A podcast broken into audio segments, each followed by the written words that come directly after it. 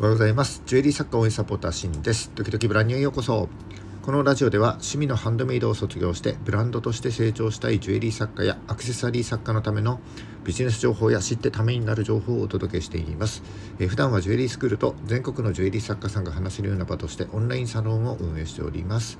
少しでもお役に立てる情報を発信してまいりますのでいいねやフォローをよろしくお願いします、えー、今日は2月14日バレンタインデーですね。えー、男性男性がじゃない女性が男性にチョコレートをあげる日なんてされてきてますけれども本来はバレンタインデーはカップルが愛を祝う日らしいですね。チョコレート甘いもの好きなんで、えー、チョコレート自分で買って食べようかななんて思っております。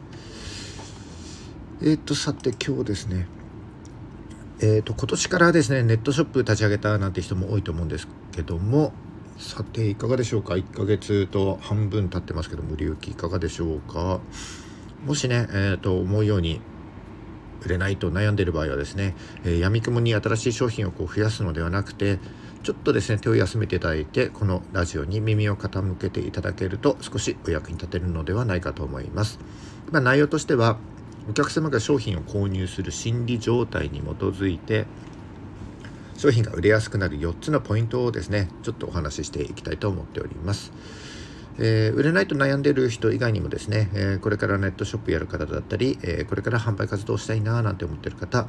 または、えもっと売り上げを上げていきたいと思っている方にとっても役立つ内容だと思いますので是非最後までお付き合いいただけると幸いでございます今日もよろしくお願いしますはい唐突ではありますがあなたのその商品お客様は必要としていますか？まあ、いくら商品が良くてもですね、えー、必要がなければのどんなに安くても売れないわけです。逆に、えー、必要だと感じれば価格が高くても買います。これはあなたの商品や売り方を責めているのでも何でもなくてとても当たり前のことです。例えば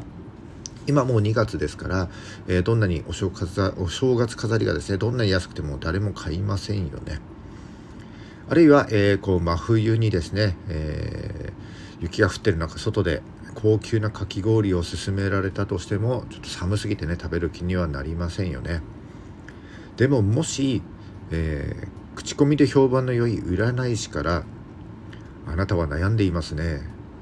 このまま放っておくとさらにひどいことになるかもしれません。でも大丈夫。この天然石を身につければあなたの運気は少しずついい方向に向かっていくことでしょう。価格は9800円です。なんて言われたらその天然石が何であれ買っちゃうかもしれませんよね。つまり、えー、物がいいから売れる、えー、安いのに売れないっていう判断はちょっとずれてるってことになります。もう一回言いますね、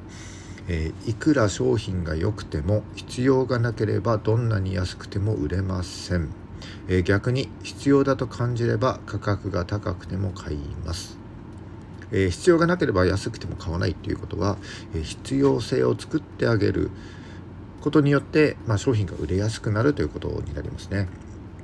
え必要性とは欲しくなることにつながるものです。えー、この考え方は、えー、対面販売でも例えばインスタのライブコマースでも応用できる内容ではありますが今回は、えー、分かりやすくネットショップを例に解説していきたいと思います。えー、まず前提としてですね、まあ、えっ、ー、と、時期的にこれからの時期ですね、あの卒業や入学シーズンなんかになってきますので、えまあ、人と会う機会も多いだろうと送別会なんかもありますし、えー、まあ、あなたのネットショップに訪れた人はこう誰かと会うかもしれないので、えー、着ていく服だったりアクセサリーをなんとなく漠然と見ていてですね偶然あなたの商品ページにたどり着いたとします。これが前提です。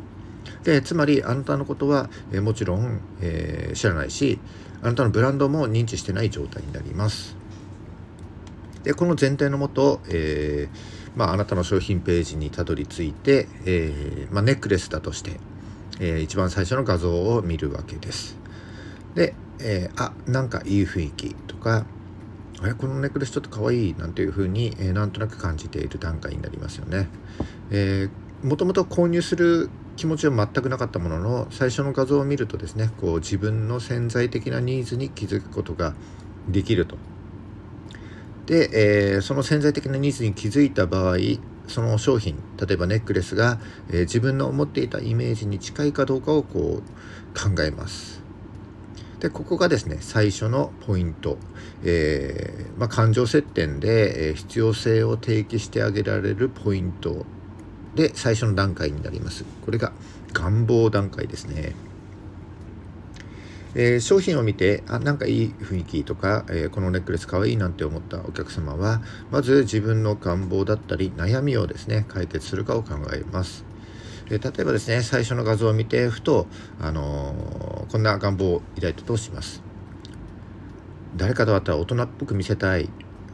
え自信を持ちたいな。ちょっと気分を上げていきたいな。なんていうないうような、え願望を抱いたとします。でこういった場合ですね、えー、大人っぽく見せたいに対しては、えー、大人っぽい要素と理由、えー、自信を持ちたいに対しては、えー、自信につながる要素と理由、えー、気分を上げたい、えー、に対しては気分が上がる要素と理由を見せてあげればいいわけです。あの最初の画像はあなた自身が用意していますからその雰囲気に作って合わせてですね作ってあげればいいわけです。でこの要素と理由をですね見せるには、えーそのそれらをですねこう想起させるキーワードを用意してあげるといいと思います。えー、例えばですね先ほどの例で、まあ、大人っぽい写真が最初の1ページ目にドンとあったとするとその大人っぽい要素と理由を、えー、要素と理由としてですねキーワードをですね、えー、写真と、えちょっとした文章で見せてあげるわけです。でその要素とえ、理由の、え、キーワードの元になるのがですね。例えばシンプルクラシカル落ち着いた品がある上品なスマートなみたいな感じのキーワードを元にですね、え、2枚目の写真で、え、要素。そして、え、簡潔にキャッチコピーなんかでですね短い文章で、え、これらのキーワードを盛り込んで見せてあげればいいということになります。これ伝わりますかね？ちょっと難しいかな。えー、次のポイントはですね、えーと、未来になります、えー、最初の願望の心理的なハードルをクリアできたら、えー、その商品がですね自分の願望や悩みを解決するものだというふうに思えるわけです。でそうなったら次にですね、え利用している自分のですね未来の姿を想像していきます、えこれが未来段階になります。未来を想像させるには理屈ではなくてですね五感に訴えかけると効果があります。まあえっと、動画が一番いいと思うんですけれども動画が用意できない場合はですねその商品が身近に感じられるような訴求の仕方を行います。例えば着画がありますよね、えー、まあ、全体的な写真よりもこう少し拡大写真の方が、えー、実際に身につけているような雰囲気の方がいいかもしれませんね。あるいは、えー、素材が持つ魅力ですね。キラキラ感やったりこう滑らかさを表現するような、え素材の写真がいいと思います。あとは普段の自分とですね重ねた重ね合わせたような日常風景の写真とかですかねそういうのがいいと思います。えー、願望未来ときたら、えー、次はですね比較段階に入ります。で比較の対象っていろいろあると思うんですけども主に、えー、家計だったりお小遣いだったり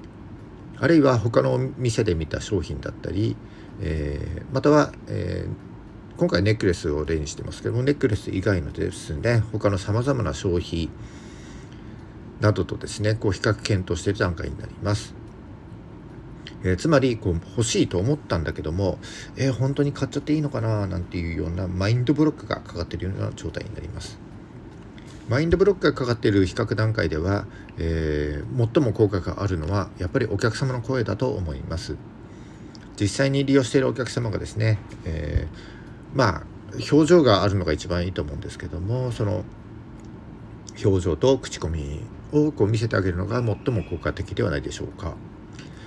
ただですねこう商品出したばっかりでお客様の声が全然ないよという場合は、えー、作家さん自身が登場することによって似たような効果があると思います。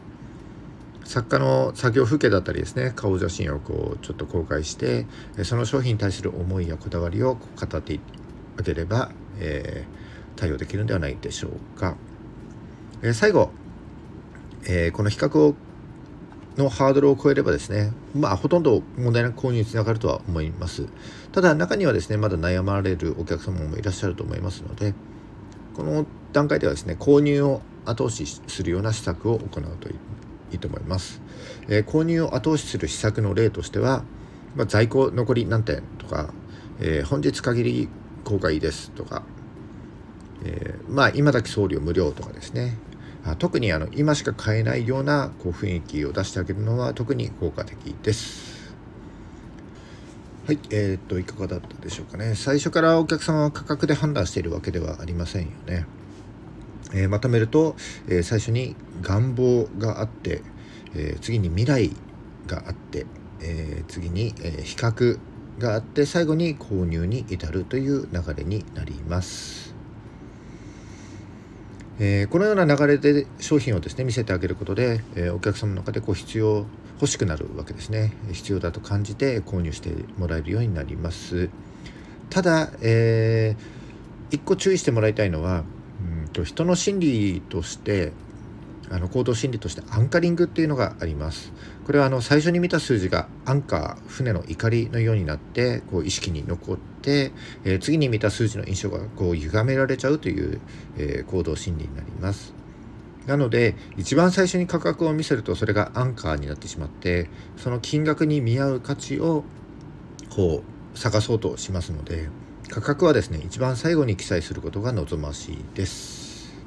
はいえー、売れない理由は決して価格ではありません、えー、商品の良さだったり商品の価値が伝わってないだけになります、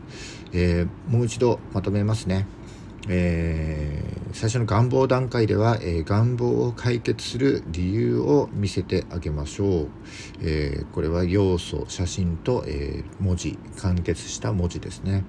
えー、次に、えー、未来段階では、えー、五感で未来を想像させてあげましょうということになります。えー、その後比較段階に入りますので、うん、欲しくなってもらうために、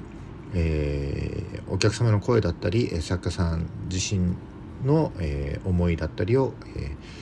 伝えてあげましょう。で最後ですね購入の後押しをしてあげましょうというような流れになります。えー、ぜひですねこの流れを意識して商品ページを作ってみてください。はい、えー、今日はお客様が商品を購入する心理状態に基づいて、え、商品が売れやすくなる4つのポイントについてお話ししてきました。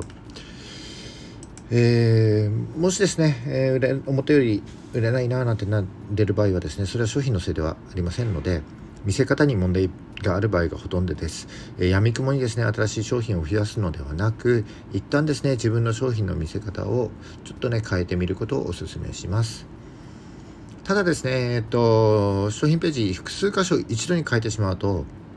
何が影響して良くなったのかあるいは悪くなったのかというのは分かんないので、えー、時間はかかりますけどまずですね1箇所だけ変えてみて、まあ、1週間程度様子を見てですねちょっとずつ改善していくようにしてください。